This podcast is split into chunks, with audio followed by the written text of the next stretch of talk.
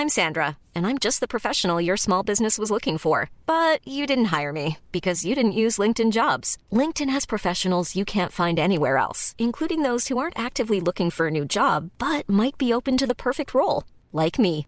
In a given month, over 70% of LinkedIn users don't visit other leading job sites. So if you're not looking on LinkedIn, you'll miss out on great candidates like Sandra. Start hiring professionals like a professional. Post your free job on linkedin.com/people today. Porque el mundo actual no se entendería sin la economía y los negocios. Acompaña a Mario Maldonado, el columnista de negocios más joven y objetivo del periodismo financiero, en su programa Bitácora de Negocios.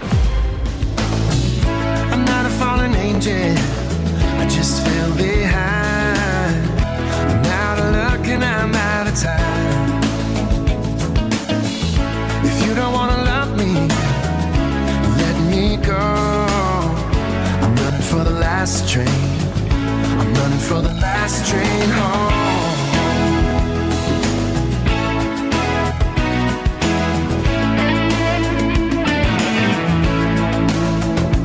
If you wanna know me, then you gotta know me through and through. And if you're gonna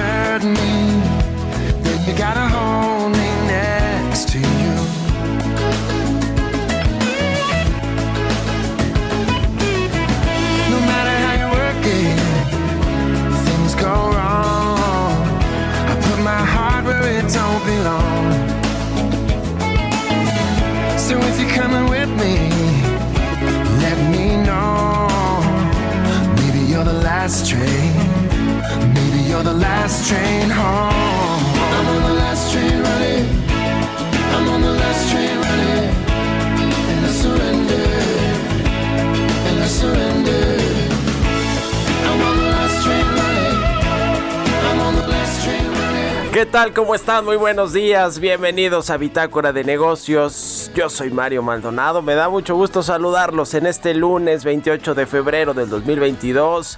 Comenzamos la semana con música como todos los días aquí tempranito en el Heraldo Radio en Bitácora de Negocios. Gracias por acompañarnos, eh, por madrugar con nosotros en Bitácora de Negocios. Son las 6.5 de la mañana y comenzamos con música, ya les decía, antes de entrarle a la información. Esta semana vamos a estar escuchando canciones de John Mayer, este cantante estadounidense, cantautor estadounidense que está pues eh, de gira, su nueva gira que se llama Soft Rock, que incluye eh, pues eh, varias ciudades de los Estados Unidos. Y bueno, pues eh, en junio del año pasado, este eh, cantante estadounidense John Mayer además estrenó el video de esta canción que se llama Last Train Home. Last Train Home, que estamos escuchando, es de su álbum precisamente que se llama Soft Rock. Y en septiembre del mismo año también fue galardonado en los MTV Video Music Awards con el premio al mejor video de rock por esta canción de Last Train Home de John Mayer y lo vamos a estar escuchando este lunes aquí en Bitácora de Negocios y toda la semana también este cantante que en lo personal es uno de mis cantantes favoritos, preferidos de Estados Unidos. Así que no es por eso, es porque empezó su gira, pero bueno, sí un poquito por eso también. Vamos a entrarle ahora sí a la información, vamos a hablar con Roberto Aguilar, los temas financieros más relevantes. Rusia y Ucrania comienzan pláticas, pero los ataques continúan. Se endurecen las sanciones contra Rusia y el rublo, su moneda, se desploma 30%, mientras que las empresas mexicanas Bimbo y Gruma son afectadas por la invasión a Ucrania. Tienen plantas allá las dos empresas mexicanas, Bimbo y Gruma. Vamos a hablar de esto con Roberto Aguilar. Platicaremos también con Enoc Castellanos, el presidente de la Cámara Nacional de la Industria de la Transformación, la Canacintra, sobre el conflicto entre Rusia y Ucrania. El gobierno debe mitigar impactos negativos, sobre todo a las micro y pequeñas medianas empresas, dice Canacintra. Además viene una convención de industriales y además viene este miércoles la elección del nuevo presidente del Consejo Coordinador Empresarial, que bueno, ya está cantadísimo y se lo habíamos platicado aquí desde hace tiempo. Será Francisco Cervantes, el expresidente de Concamín, quien encabezará este Consejo Coordinador Empresarial a partir del miércoles en lugar de Carlos Salazar. Vamos a, platicar de todo esto con Enoch Castellanos. Hablaremos también con Jessica Roldán, directora de análisis económico de Finamex Casa de Bolsa, sobre el estancamiento con el que cerró la economía mexicana en el 2021. La semana pasada tuvimos los datos del último trimestre del año ya confirmados. Eh, mejoraron ligeramente, pero hubo un estancamiento, no recesión técnica como había ese fantasma de la recesión técnica en México, no sucedió pero si hay un estancamiento que es pues prácticamente no, no hay crecimiento, no hay mejores perspectivas para la economía mexicana. El rebote del PIB fue de 5% el año pasado y este año pues a duras penas vamos a crecer 2 o 2.5%, pero no, no el 4% ni el 5%, ni el 4% que prevé la Secretaría de Hacienda ni el 5% que prevé el presidente López Obrador. También hablaremos con Mariana Campos de la organización México Evalúa sobre las 10 tragedias inocultables en la hacienda pública a mitad del sexenio a propósito de que pues eh, se ha ido revisando todo este tema de cómo se ha ejercido el gasto público en el gobierno del presidente López Obrador, pues hay mucho, mucho que analizar y que criticar y cuestionar sobre cómo se gastan los, los ingresos públicos, sobre el tema de los impuestos, el gasto en salud, no hay inversión pública, crece el gasto en programas sociales, pero también la opacidad. Le, dan mucho dinero a Pemex y a la CFE y no parece ser que estas empresas mejoren su eficiencia. En fin, muchas cosas que platicar sobre cómo vamos a mitad de sexenio o un poquito ya más de mitad de sexenio con Mariana Campos. Le vamos a entrar a todos estos temas eh, aquí en Bitácora de Negocios, así que quédense con nosotros. Son las 6 con 9 minutos y nos vamos al resumen de las noticias más importantes para comenzar este lunes con Jesús Espinos.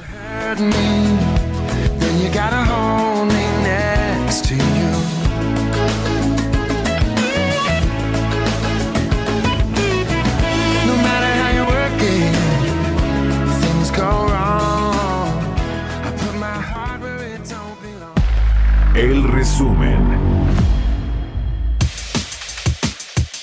El presidente de la Asociación de Bancos de México, Daniel Becker, comentó que el presidente Andrés Manuel López Obrador confirmó su asistencia a la 85 Convención Bancaria en Acapulco, que se llevará a cabo el 24 y 25 de marzo, y estará en la inauguración del evento en caso de que su agenda lo permita.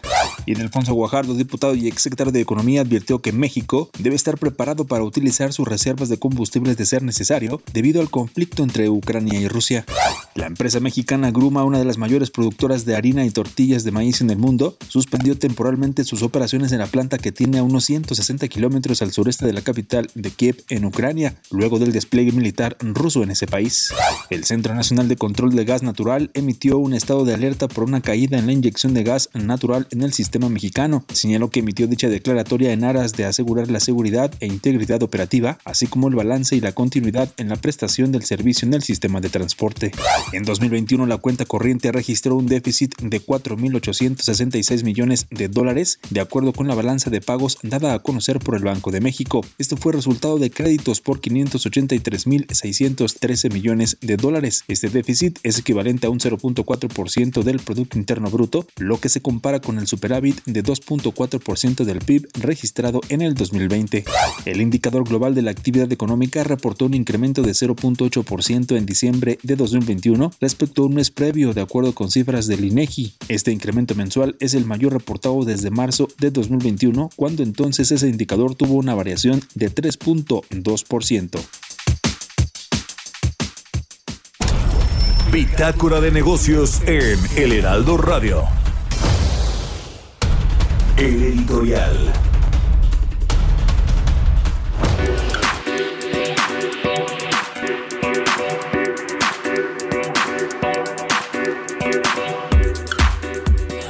Bueno, pues en medio de esta crisis internacional que ha desatado el conflicto armado entre Rusia y Ucrania, que parece ser que podría llegar a un acuerdo porque ya abrió la puerta el Kremlin, el presidente ruso Vladimir Putin, a llegar a un acuerdo con Ucrania y obviamente pues parar este conflicto que ha dejado ya decenas de personas fallecidas en Ucrania, también militares rusos que pues han enfrentado la resistencia civil en Ucrania, sobre todo en su intento por llegar a la capital de este país, en Kiev. Bueno, en medio de todo esto que es preocupante y que eh, pues en el gobierno mexicano como que no, no le ponen mucha atención, se tardaron en condenar este, eh, esta invasión por parte de Rusia a territorio ucraniano. Y además tampoco ha habido estas sanciones eh, económicas, no hemos eh, cortado relaciones comerciales con Rusia, que tampoco importamos ni exportamos muchos productos, más o menos la relación va por ahí de 1.350, 1.300 millones de dólares al año, por lo menos eso fue el 2020 que hubo bueno una crisis importante. Nosotros les vendemos ahí algunos productos eh, eh, refinados de petróleo y compramos eh, y les vendemos algunas algunos otros productos y nosotros le compramos también pues algo de, de, productos refinados de petróleo de gas y algunos alimentos porque también es productor de granos importantísimo. Rusia bueno en medio de todo esto y de las casas grises que parece ser que, que ahí siguen eh, yo hoy publiqué en mi columna y no quiero extenderme tanto en este editorial con ese asunto sobre cómo los amigos de los hijos del presidente Andrés Manuel López Obrador de su primer matrimonio, que son todos mayores de edad, pues tienen incrustados en el gabinete y en el gobierno a muchísimos de sus amigos de el colegio o de la preparatoria, la secundaria y la universidad. Muchísimos son, muchísimos, ¿eh? Y uno de ellos, que es importantísimo, se llama Juan Pablo de Botton, es el subsecretario de egresos de la Secretaría de Hacienda, muy importante, además muy relevante, casi casi que el segundo de a bordo del secretario de Hacienda, Rogelio Ramírez de la. Resulta que pues su papá era o es dueño de una escuela donde estudiaron todos los hijos del presidente López Obrador. Se llama Escuela Logos. Es una pequeña escuela en la Colonia del Valle, donde estudiaron los hijos del presidente. Pero bueno, como el caso de Juan Pablo de Botón, que además parece que sí tiene credenciales, estudió en el CIDE y además ha tenido empleos importantes para estar en el gabinete en ese puesto. Lo cierto es que hay muchos otros que no terminaron su carrera, que no se titularon ni mucho menos y tienen altos puestos directivos en el gabinete. Son muchos, ¿eh? por lo menos una decena. También amigos de tanto de Andy como de Gonzalo, como de eh, Juan, eh, José Ramón los tres hijos del primer matrimonio del presidente López Obrador. Échale un ojo a mi columna del Universal, ahí están todos los datos y me dice qué opina mi cuenta de Twitter, arroba Mario Mal, 6 con 15, vamos a otra cosa. Economía y mercados. Roberto Aguilar ya está aquí en la cabina del Heraldo Radio. ¿Cómo estás, mi querido Robert? Buenos días. ¿Qué tal, Mario? Me da mucho gusto saludarte a ti y a todos nuestros amigos. Pues bien, fíjate que desde las cuatro y media de la mañana de hora de México hubo este acercamiento entre Rusia y justamente también eh, entre Ucrania. Pero al parecer, bueno, mientras esto sucedía, los ataques continuaban y al parecer no hay muchas, muchas esperanzas o muchas señales sobre estas negociaciones, porque cada una de las partes pues ha puesto sobre la mesa sus condiciones para seguir avanzando. Así es que interesante lo que sucede y es que esto se dio en el marco, eh, o más bien luego de que ayer el presidente eh, ruso pues amenazara con el despliegue de todo el arsenal eh, de, armamento mucho más peligroso, eh, todo lo que tiene que ver con, con pues armamento nuclear, esto generó pues mucha preocupación en los mercados, hubo mucha volatilidad, incluso el tipo de cambio también fue víctima de esta situación. Bueno, vamos a esperar a que haya alguna novedad sobre esta situación. Y mientras tanto te comento que el Banco de Rusia elevó su tasa de interés de referencia de 9.5 a 20% en una decisión de emergencia, mientras que las autoridades rusas pidieron a las, a las empresas centradas en la exportación que vendan divisas, mientras el rublo caía 30% para marcar mínimo histórico y hoy las bolsas en Rusia no abren.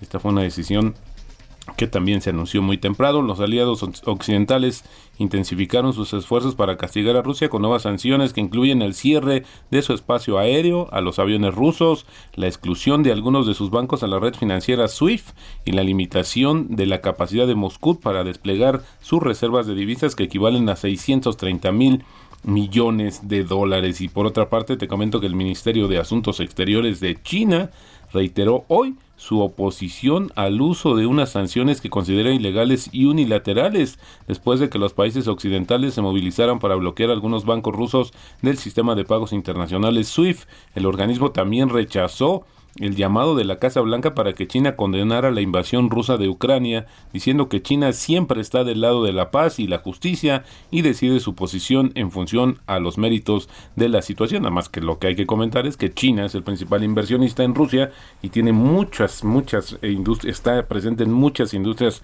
estratégicas justamente de Rusia. Y también te comento que las acciones de los grupos de defensa europeos se dispararon pero se dispararon en serio en la apertura de la bolsa después de que el canciller alemán anunciara que su país va a invertir más del 2% del PIB en defensa frente al 1.5% actual y establecerá un fondo de 100 mil millones de euros para reequipar a los equipos, eh, bueno, justamente a sus militares. También describió planes para reducir la dependencia de Alemania de Rusia para la mitad de sus necesidades de gas. Sin embargo, interesante, como te decía, el aumento de las empresas relacionadas con este sector.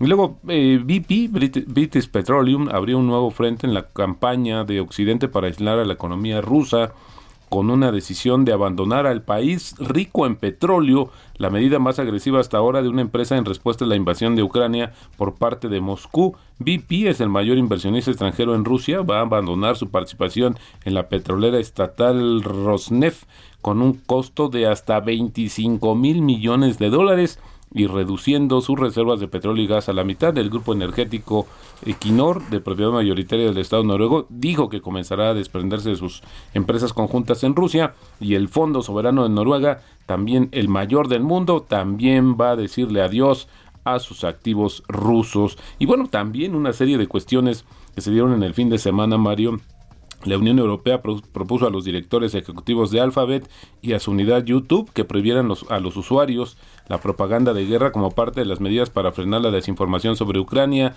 La Unión Europea ha prohibido a los medios de comunicación rusos RT y Sputnik y también y Google ha impedido que el medio estatal ruso RT y otros canales reciban dinero por anuncios en sus sitios web, aplicaciones y videos de YouTube de forma similar a la medida adoptada por Facebook tras la invasión. También UPS y FedEx pues también y DHL suspendieron ya operaciones en Rusia y en Ucrania. Y bueno, pues te comento que ya el número de eh, justamente de contagios que también que no se nos olvide que es otra batalla que también está librando el mundo, alcanzó ya 433 millones de personas y el número de decesos, Mario, ya subió a 6.3 millones a nivel global. Y bueno, el tipo de cambio también te comento, está cotizando en estos momentos en 20.53. El fin de semana sí estuvo un poco agitado, marcó un máximo de 20.61. Con esto tenemos una apreciación mensual de 0.4% y ya en el año otra vez en depreciación de 0.2%. La frase del día de hoy, puedes ganar muchísimo dinero si aprendes a no perderlo. La obsesión por ganar es el camino perfecto hacia el desastre. Esto lo dijo en su momento Michael Duban. Muchas gracias, mi querido Robert. Buenos días y nos vamos al ratito en la televisión. Roberto Aguilar, síganlo en Twitter, Roberto AH6 con 21 en puntito. Vamos a otra cosa. Mario Maldonado en Bitácora de Negocios. Vamos a platicar con Mariana Campos, coordinadora del programa de gasto público y rendición de cuentas de México Evalúa. ¿Cómo estás, Mariana? Buenos días. Muy buenos días, Mario. Me da muchísimo gusto saludarte. Igualmente, 10 tragedias inocultables en la hacienda pública a mitad de sexenio hicieron un análisis interesante de cómo vamos a la mitad del camino en la administración del presidente López Obrador y pues no se ve eh, pues eh, muy bien, por lo menos en términos de cómo se ha ejercido el presupuesto y el gasto público. Cuéntanos, por favor, Mariana. Bueno, primero que nada decirte que encontramos 10 tragedias. Eh, no, las podré explicar todas aquí, pero los invito a conocer el estudio y les mencionaré pues algunas de ellas. Primero que nada, tenemos ingresos estancados. A, a pesar de la narrativa presidencial, Mario, de que ha habido una eh, agresiva fiscalización, la realidad es que los ingresos tributarios han crecido en tres años solamente 98 mil millones de pesos. Es decir, insuficiente para las presiones que hemos visto en el gasto, pues tan solo el gasto de pensiones, incluyendo el programa de adultos mayores, ha crecido más de 200 mil millones de pesos. Entonces, eh, grave, grave, eh, preocupante el ISR, que solo aumentó 10 mil millones en relación a 2018. Eh, y bueno, eso nos muestra que pues aunque tengas una agresiva fiscalización, si el país de la economía no se expande, pues no hay eh, tampoco un crecimiento en, la recaudación de este importante impuesto. Eh, otro de los aspectos que preocupan es el gasto de salud, porque a pesar de la pandemia, en realidad este gasto ha estado también estancado, Mario. Y eso es increíble porque pues pasamos eh, estos años de pandemia y realmente no vimos una expansión de este gasto. Lo que sí vimos es un gran consentimiento a Pemex. Las transferencias del gobierno federal para apoyar a la empresa han sido millonarias. 300 mil millones de pesos se observaron y eh, solamente en 2021 eso. Y bueno, pues eso sí es un, un aumento y ahí es en donde sí estuvo el billete. Pues sí, se le inyecta dinero a Pemex y a la CFE y parece ser que no no hay manera de, de, hacerlas más eficientes, ¿no? La verdad es que ahora con la reforma eléctrica en lo que tiene que ver con la CFE, pues todavía va a tener eh, eh, más, más recursos, más presupuesto y no se ve cómo puedan realmente darle la vuelta a estas dos empresas productivas del Estado como, como se les denomina. Es correcto, Mario. Y vimos también, por ejemplo, que los grandes perdedores han sido los estados y los municipios.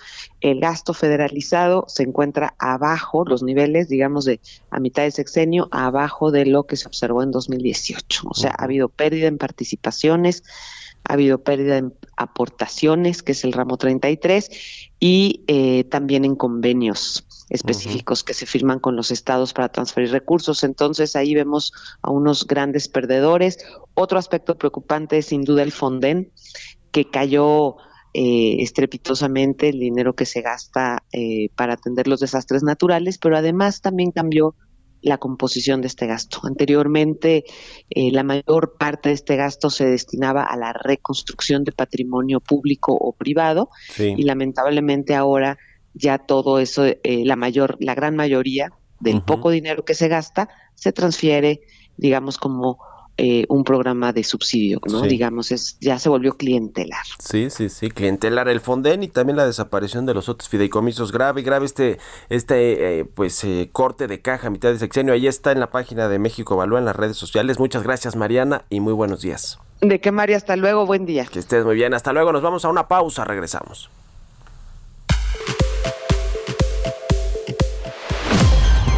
Continuamos en un momento con la información más relevante del mundo financiero en Bitácora de Negocios con Mario Maldonado. Regresamos.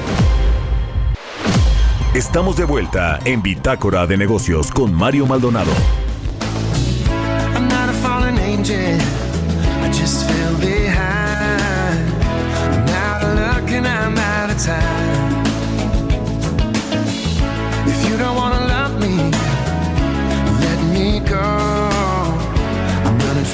Last train. I'm running for the last train home.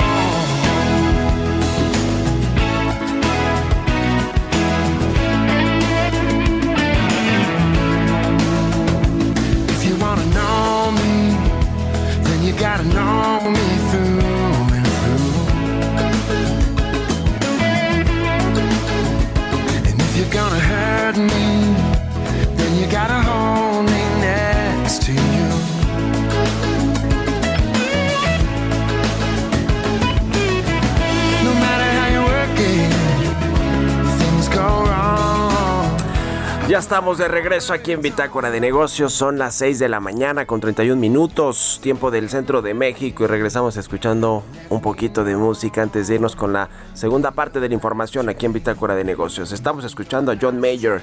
La canción se llama Last Train Home. Es una canción de este cantautor estadounidense, John Mayer, que estrenó el video de esta canción en junio del año pasado. Es de su álbum Soft Rock y en septiembre de este mismo año Hiring for your small business? If you're not looking for professionals on LinkedIn, you're looking in the wrong place. That's like looking for your car keys in a fish tank. LinkedIn helps you hire professionals you can't find anywhere else, even those who aren't actively searching for a new job but might be open to the perfect role. In a given month, over 70% of LinkedIn users don't even visit other leading job sites. So start looking in the right place. With LinkedIn, you can hire professionals like a professional. Post your free job on linkedin.com slash people today. No, el premio a mejor video de rock en los MTV Video Music Awards. Estamos escuchando a John Mayer porque pues está de gira, se llama su gira Soft Rock, eh, incluye varios estados de, eh, de Estados Unidos, es una gira larga. No sabemos si va a venir a México. Aquí dices que México, Chucho, pero creo que no va a venir a México John Mayer para nada. Ojalá que sí. Pero bueno, eh, vámonos con el segundo resumen de noticias aquí en Bitácora de Negocios.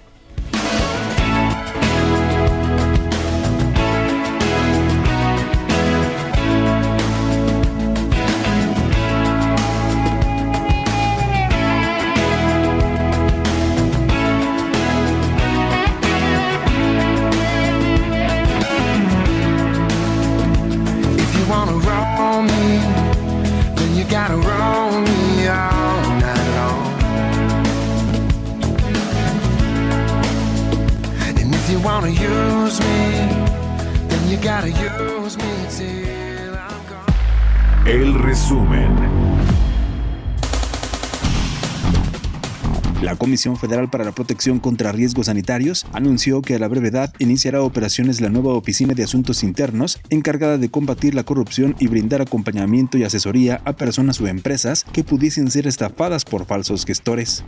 La Organización para la Cooperación y Desarrollo Económico anunció este viernes que su consejo ha decidido cerrar formalmente el proceso de adhesión de Rusia al organismo que ya había sido paralizado en marzo de 2014 por la anexión ilegal de Crimea. Ignacio Martínez, coordinador de la De Análisis de Comercio, Economía y Negocios de la UNAM, adelantó que el nuevo plan automotriz en Estados Unidos será interrumpido por la falta de paladio y níquel de Ucrania y Rusia. Este domingo en la Ciudad de México y el Estado de México de nuevo se registró un aumento en el precio máximo del gas licuado de petróleo de 32 centavos por kilogramo.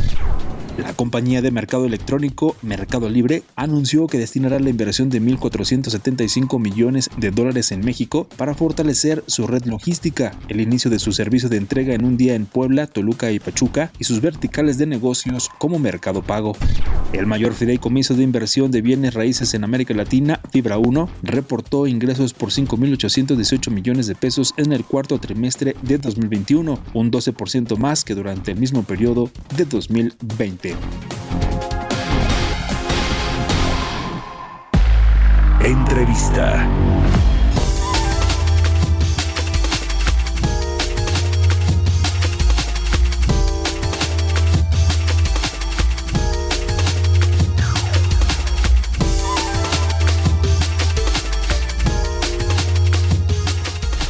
Y bien, vamos a platicar con Enoc Castellanos, él es presidente de la Cámara Nacional de la Industria de la Transformación. ¿Cómo estás, Enoc? Buenos días. Buenos días, Mario. Siempre con el gusto de saludarte. Un saludo también al auditorio. Gracias por estar aquí en el programa. Pues este conflicto Rusia-Ucrania eh, el gobierno mexicano se tardó un poco en condenar la invasión por parte de Rusia a territorio ucraniano. Eh, sin embargo, pues no ha habido otro tipo de sanciones, ni comerciales, ni económicas o financieras. ¿Cómo están viendo el tema desde, desde Canacintra? Que finalmente, pues el asunto de las materias primas, de los granos, de los energéticos, le afecta a todo el mundo, es decir, no solo a una región. ¿Cómo lo ven? Pues creemos que sí va a tener una afectación directa a temas como el suministro de urea que se utiliza como fertilizante. Habrá también inclusive una restricción de vuelos de la aerolínea Aeroflot que traía más de 70 mil turistas rusos a Cancún, sin contar lo, el impacto bueno en, la volatilidad de los precios de, del petróleo, de hidrocarburos, que pueden también provocar un aumento inflacionario eh, superior al que ya teníamos en el país, Mario. Sí, efectivamente eh, hay eh, afectaciones por distintos frentes. Uno de esos, como lo comentas, es el turismo, que por cierto el secretario de Turismo a nivel federal, Miguel Torruco, puso un tuit el fin de semana, me parece, en el que le da la bienvenida a todas las eh, personas rusas que quieran llegar a México a través de esta aerolínea Aeroflot, que bueno, pues suena como que anticlimático, por decirlo menos, ¿no? El, el mensaje del, secretario de Turismo, pero bueno, eh, eh, pues es su, su sector, es una afectación importante también para el turismo, pero como nos decías, importamos fertilizantes, eh, los energéticos cada vez más caros, el tema de la gasolina, que ese parece ser que sí es un asunto preocupante para todo el mundo, la gasolina y el gas que utilizan las industrias, las empresas para producir eh, sus productos, incluida la CFE para producir energía eléctrica. Ese asunto, ¿cómo lo ven? Porque el gas, la gasolina ya el subsidio va a tener que ser directo porque se acabó, por lo menos en lo que tiene que ver con la Magna, este eh, subsidio, este esquema que tiene el gobierno federal para pues para evitar los gasolinazos, Enoc? Parecería, Mario, que no sobre sobremojado. Estamos con todavía en recuperación, porque esta recuperación se ha, se ha frenado. Eh, seguimos, aunque se han mencionado ya planes de reactivación en Secretaría de Economía y, y algunos productos nuevos por parte Nacional Financiera, pues todavía no llegan. Entonces, eh, creo que esto va a, entorpecer un poquito más la reactivación económica que, que de hecho nos estaba aventando el tener el Producto Interno Bruto que conseguimos en 2019 hasta 2024, es decir, el mismo nivel. E, e, eso es lo complejo, que, que seguirá eh, disminuido el consumo y, bueno, las inversiones ya sabemos que se lograron eh, 31 mil millones de dólares el año pasado, cuando el país ya tenía cifras eh, por arriba de los 40 mil. Sí, sí, sí, totalmente.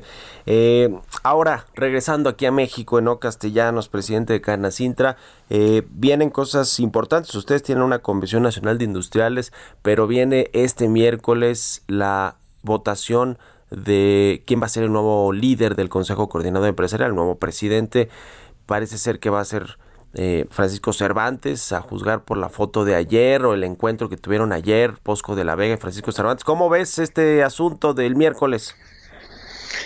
Pues se procesa de acuerdo a los estatutos del CCE, esa es una buena noticia. Eh, creo que va a definir mucho de la de la posición empresarial eh, del, de, la próxima, no solo del, del, próximo, los próximos tres años, sino de quizás de una década, el que veamos cómo va a ser la relación con gobierno, cuál va a ser el empuje que traiga quien preside el CCE y sobre todo la relación de respeto. Yo lo he dicho y lo dijimos el, el fin de semana eh, pasado en la Convención Nacional de Industriales 2022 que se hizo en León, Guanajuato, que no debe ser un, un, un ambiente o de confrontación o de sumisión. Tiene que haber respeto. Y ese respeto pasa por respetar órganos autónomos, por respetar a los periodistas, la libertad de expresión, por respetar a los, a, los empresarios. No podemos pretender que la actividad económica está separada de lo que pasa en el país, de asuntos sociales, de asuntos políticos todo, todo cuenta, todo suma o todo resta, como lo estamos viendo con las iniciativas de reforma de, en, materia de, electricidad, que generan un ruido innecesario para el ambiente de inversiones y creación de empleos, Mario. Sí, su convención nacional de industrias fue, fue el jueves, ¿no? Fue en la ciudad de León, Guanajuato. Correcto. Eh, y jueves y viernes. Jueves y viernes, sí. Este, ¿Cómo va el asunto justamente de la, de la política industrial? Porque yo recuerdo que cuando llegó la secretaria de Economía, Tatiana Cloutier, pues dijo que iba a haber una nueva política industrial y que se iba a enfocar en, en, en pues eh, que estos, este sector tan importante de la economía, el sector secundario, pues se reactivara y ayudara pues a jalar a todo el, el, crecimiento económico del país, pero parece ser que no se ha implementado mucho de lo que anunció Tatiana Cloutier cuando llegó al cargo.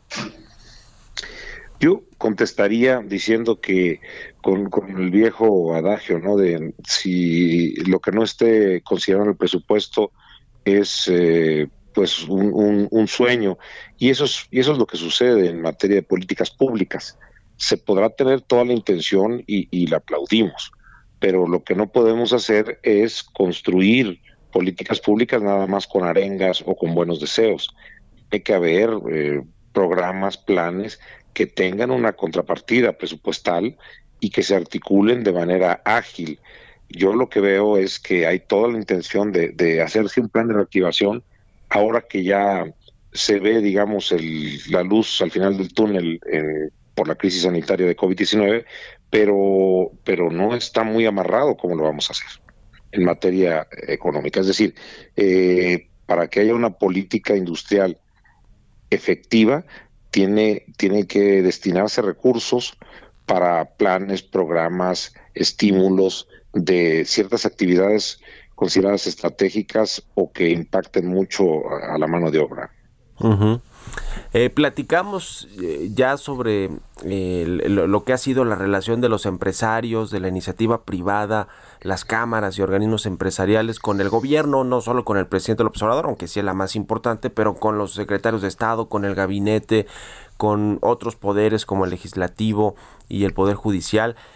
Ahora tuvieron una comida la semana pasada los empresarios, los, los eh, los, los principales líderes de las organizaciones y cámaras del país a propósito de que se va Carlos Salazar del CCE eh, ahí con el presidente del observador en Palacio Nacional. ¿Cómo, cómo creen que va a ser eh, la, la, relación IP-gobierno a partir de eh, que se cambie el liderazgo en el CCE y de lo que resta del gobierno? ¿Cómo debería ser, Enoc? Bueno, primero debo decirte que yo no asistí a la comida, fue José Antonio en representación de Canacintra, como tú sabes, nosotros hacemos cambio de la Presidencia Nacional de Canacintra el 11 de marzo. Sí, sí. Y, y bueno, lo que yo creo, primero diría eh, que esta comida se tardó tres años. Tenemos problemas económicos, atravesamos una crisis eh, financiera económica derivada de la pandemia y nosotros hubiéramos deseado que esta relación hubiera sido muy eh, pues fluida con el Ejecutivo Federal desde muchos años antes. No, no se dio, se, optó quizás por, por eh, influencia de alguno de sus cercanos a, hacer eh, los contactos únicamente con algunos con algunas personalidades eh, dentro del CC. Lo que yo veo es que, bueno, a juzgar por cómo se llevaron algunas cosas en el pasado, que pudiera tener proclividad quien llegue a, a, convertirse en pues eh, en un facilitador únicamente de negociar los intereses de algunos grupos económicos. Eh, esto no tendría nada de raro si no fuera porque eh, hay más de cuatro millones de unidades económicas que tienen necesidades muy diferentes. Y lo planteo así. Por ejemplo, en el tema del outsourcing, cuando se hablaba de, los intereses de las grandes empresas, a ellos les interesaba negociar el insourcing. Eh, para, para las empresas eh, de menor tamaño, bueno, les interesaba justamente la subcontratación a través de la cual venden sus servicios. Y, eh, y bueno, tienen diferentes afectaciones unas empresas de un, de, un tamaño que, que las de menor tamaño. Entonces, así, así los diferentes temas de la agenda económica, Mario se va a ver, vamos a estar muy atentos del de, trabajo que haga eh, el representante del CCE y cómo en realidad abona a que se consigan mejores condiciones para todos los que estamos en la iniciativa privada. Pues vamos a estar muy pendientes y en comunicación, eh, Enoc, y esperamos hablar contigo antes de que entregues la estafeta de Canacintra, de la presidencia de Canacintra, para hablar pues de cómo han sido estos, estos eh, eh, difíciles años ahí con la relación con el gobierno. Gracias, Enoch, y buenos días. Gracias a ti, Mario. Buenos días. Que estés muy bien. 6 con 45 minutos. Vámonos con las historias empresariales. Historias empresariales.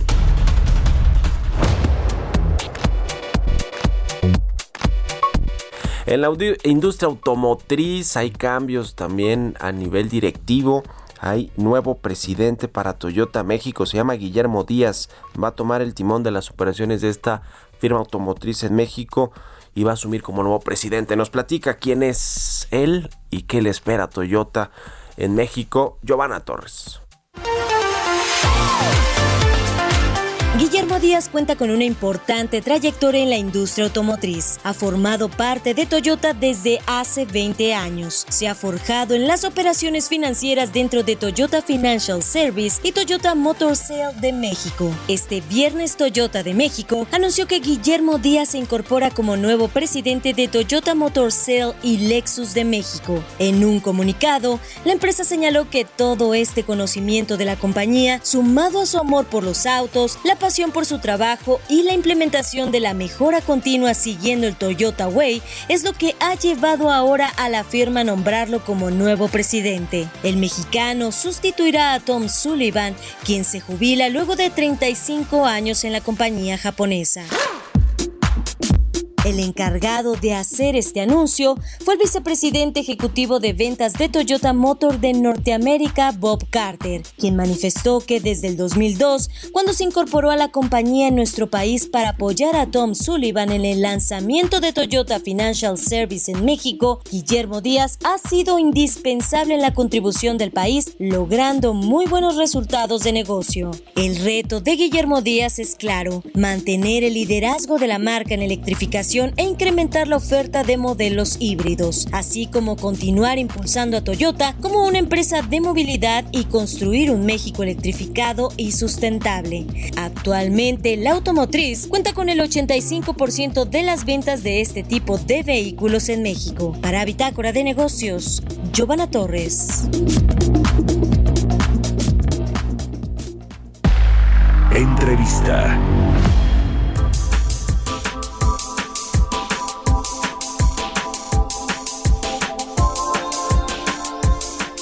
Y bueno, platicamos aquí la semana pasada sobre el dato del Producto Interno Bruto de México para el último trimestre del año pasado, eh, que pues se corrigió ligeramente, no fue una caída, sino quedó estancado eh, la economía mexicana en el último cuarto del año pasado. Con todo esto tenemos un dato final de 5% de recuperación económica, de rebote económico después de la caída de 8, de más de 8, 8% 8.5% del 2020, es decir, en términos de, de, de Producto Interno Bruto, eh, pues no hemos recuperado todo lo que se perdió el año pasado. Sí, en algunos sectores, por ejemplo, el empleo formal ya llegó a los niveles que teníamos antes de la pandemia, aunque, aunque hay el empleo más precario, con menores salarios, menores prestaciones, pero ya se recuperó el empleo formal, hay más economía formal, eh, eso sí, eso es cierto. Eh, y vamos a platicar de esto, vamos a analizar estos datos con Jessica Roldán, ella es directora de análisis económico de Finamex Casa de Bolsa. Hola Jessica, buenos días. ¿Qué tal, Mario? Buenos días.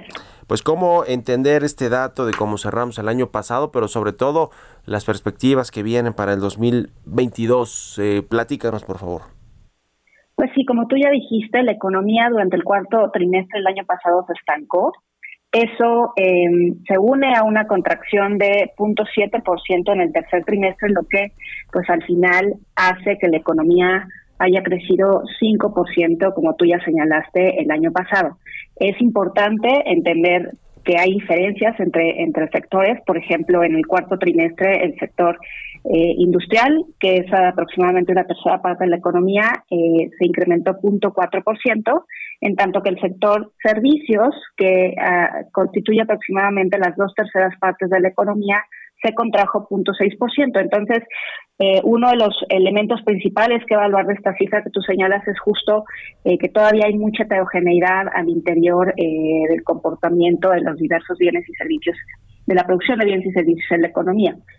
Entonces, eh, como tú también ya señalaste, este crecimiento de 5% contrasta con una contracción de 8.3% en 2020 y deja la economía todavía por debajo de su nivel prepandemia. Estamos alrededor de 3.3% por debajo del nivel prepandemia. Hay que recordar que incluso ese nivel prepandemia de finales de 2019 ya era un nivel en el que, eh, venía deteriorándose. Eh, y bueno, si nosotros en lugar de considerar eso, consideramos eh, la tendencia a la que tendría que haber estado creciendo la economía eh, como ha sido en los últimos años, pues todavía estamos alrededor de 5% por debajo del nivel. Esto nos coloca hacia 2022 en un panorama difícil debido a que también eh, pues los indicadores más oportunos señalan que eh, el inicio del año ha arrancado de manera un poco lenta. Pues sí, y se ve más complicado con el tema de la crisis eh, entre Rusia y Ucrania, ¿no? Eh, que ya platicamos un poquito ahorita con Eno Castellanos de Canacintra sobre pues la afectación que sí tiene para el mundo, para los países, por el asunto de los energéticos, de las materias primas, de los fertilizantes y en general el contagio que siempre tiene un conflicto de este tipo a los mercados financieros, ¿no? En México, pues hemos visto al peso también cada vez más complicado, más presionado frente al dólar por este asunto de la crisis en, Ucrania o del conflicto armado entre Rusia y Ucrania. También eh, las bolsas eh, aunque han ido para abajo y luego para arriba se, se han recuperado, eh, pues también hay mucha incertidumbre sobre lo que va a suceder. ¿Cómo, ¿Cómo, ves todo este asunto y el impacto que va a tener la recuperación global, pero sobre todo llevándolo aquí a México, trayéndolo a México este asunto? ¿Cómo, cómo lo están analizando, Jessica? Pues sí, yo creo que el primer, el, el impacto directo que vamos a estar observando y que ya de hecho observamos eh, en estos días pues es el comportamiento de los mercados financieros. Eh, durante el fin de semana hubo distintos, eh, distintos eventos que probablemente hoy se verán reflejados en los mercados financieros aquí en América, que ya tuvieron cierto efecto en Europa y Asia. Y como tú bien dices, uno de los riesgos principales a la economía mexicana, pues es el riesgo de contagio. Vimos que el tipo de cambio, si bien ha estado en niveles relativamente bien comportados respecto a otras monedas, este, hoy amaneció con una depreciación adicional.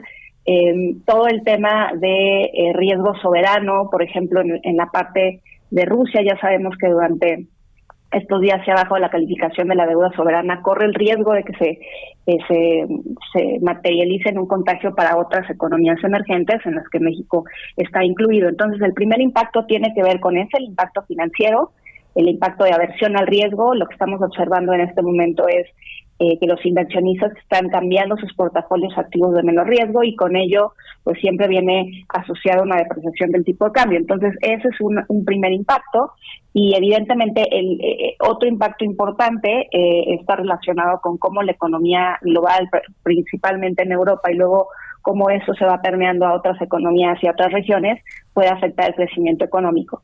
Desde nuestro análisis, el impacto más importante en este momento pues va a tener que ver, como ya lo comentabas, con los precios de los energéticos, de las materias primas, que pues va a abonar al mal panorama para la inflación que ya se tiene por sí, eh, sobre todo por las disrupciones de las cadenas globales de valor y por la apertura de ciertos eh, servicios eh, a, raíz de, de, la pandemia. Entonces, el panorama se torna todavía más complicado y también se torna complicado para los bancos centrales. Una de las cosas que, va a ser importantísima ver en las próximas semanas va a ser la reacción de la Reserva Federal, que estaba ya, eh, bueno, los mercados ya estaban posicionados para incrementos eh, importantes, incluso acelerados de la tasa de referencia, y eso sin duda va a tener repercusiones en la política monetaria en otras naciones, incluido México. Ya, pues muchas gracias Jessica Roldán, directora de análisis económico de Finamex Casa de Bolsa, por estos minutos y muy buenos días. Al contrario, Mario, muy buenos días y un saludo a tu auditorio. Hasta luego. Por cierto, hoy salió hace ratito la tasa de desempleo de enero, que fue de 3.6%, menor al 3.8% del mes pasado, según el INEGI, y está por debajo también del 4.6% que se, que se reportó en enero del 2021. En fin, con esto nos despedimos. Se quedan aquí en el Heraldo Radio con Sergio Sarmiento y Lupita Juárez. Nosotros nos vamos al canal 10 de la televisión abierta, a las noticias de la mañana y nos escuchamos aquí mañana a las 6. Gracias y muy buenos días.